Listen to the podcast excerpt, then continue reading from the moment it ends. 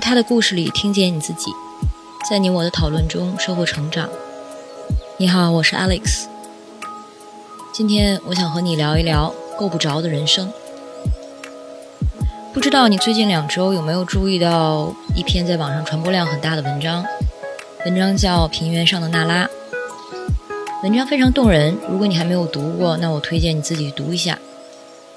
但我今天特别想提的是，这篇文章的主人公刘小样，她和小城里的杂技女孩这里面的主人公其实可以互为参考。她们都是来自物质条件非常有限，甚至是贫瘠的地区的女性。一个来自关中平原的农村，一个来自我猜测是北方的某个小城镇。他们的另一个共同点是。都想从自己这个无论是精神还是物质世界都很贫瘠的所在出走，突围出去，能进到一个更广大的世界里。对刘小样来说，那个更大的世界是周边的城市，是省会，更是北京。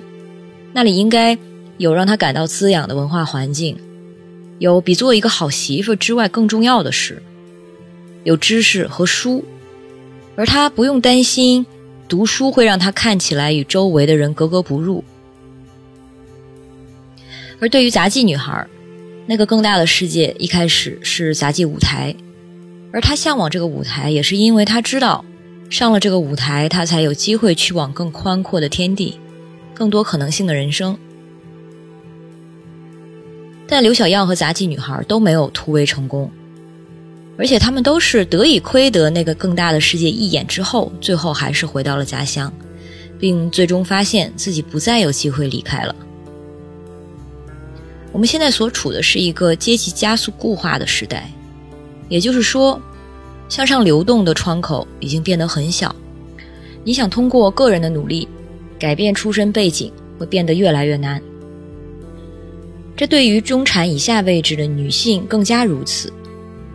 因为不同于男性，女性本来的上升通道就更窄，而教育几乎是实现改变的唯一途径。刘小样与杂技女孩在这方面也有相似的经历，他们没有得到充足的教育机会，甚至对于杂技女孩，她的父母可能因为是无奈的原因，但他们把她送进杂技学校的时候，就注定了她已经脱离了。得到正轨教育的那条轨道，这与很多运动员面临的境况是相似的，但是或许更糟，因为杂技演员基本上没有正规运动员那种进入某个体制或者编制的机会，所以在短暂的几年表演生涯之后，在身体无法再负担高强度的技术要求之后，就面临着无以为继、毫无就业出口的绝境。无论是刘小样还是杂技女孩，她们都很了解自己所处的环境有很多客观条件的局限，但她们都不甘心。尤其是刘小样，那篇《平原上的娜拉》一文中，她的丈夫提出过这个疑问：为什么在这里别人都是这么过，怎么就出了一个你这样的人？所有接触过刘小样的人也都会感叹。这怎么会是只有初二的教育水平的人？他怎么会拥有这么敏感的意识，这么渴求知识的驱动和这么勤奋的思辨习惯？而杂技女孩也曾经对未来有过无限的希望和向往，即使是旅行失败，还是不断的重整旗鼓，尽自自己的所能去训练，去争取机会，并提升自己，包括后来自学成为会计。他们的努力都值得回报，他们都值得更不一样的人生，但是在现实中，这却没有发生。所以刘小样最后只能告诉自己，也只能这样了。他说：“这块土也就只能把我养到这样而已了。”杂技女孩也看似接受了一个很基层的工作，他们曾经都相信那句话，就是心有多大，舞台就有多大。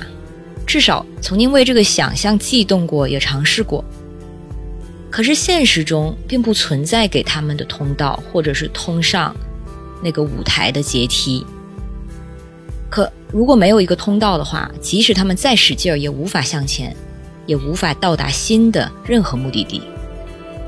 刘小样的丈夫其实还是一个不错的支持者，但是最后他也对刘小样说：“我们这个出身背景，看看我们所生活的地方，你就不应该去够一些够不着的东西，因为一定会失败的。”刘小样到了这个时候，他本来已经放弃了出走，但是这个时候还是有一点被激怒了。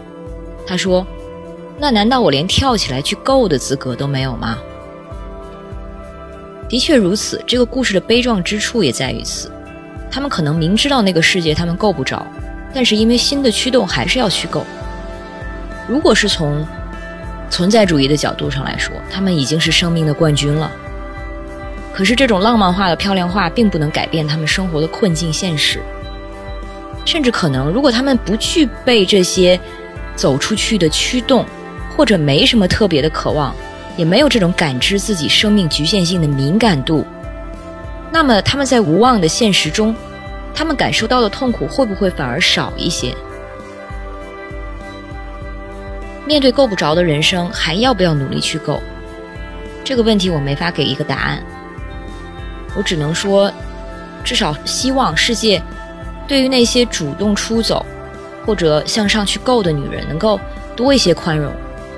至少不要让我们的不宽容和恶意的评判，成为他们无法出走或者不得不选择回来的原因。这就是我对这期故事的想法。如果你有什么想说的，欢迎在音频下方与我互动，让我们在讨论中收获成长的智慧。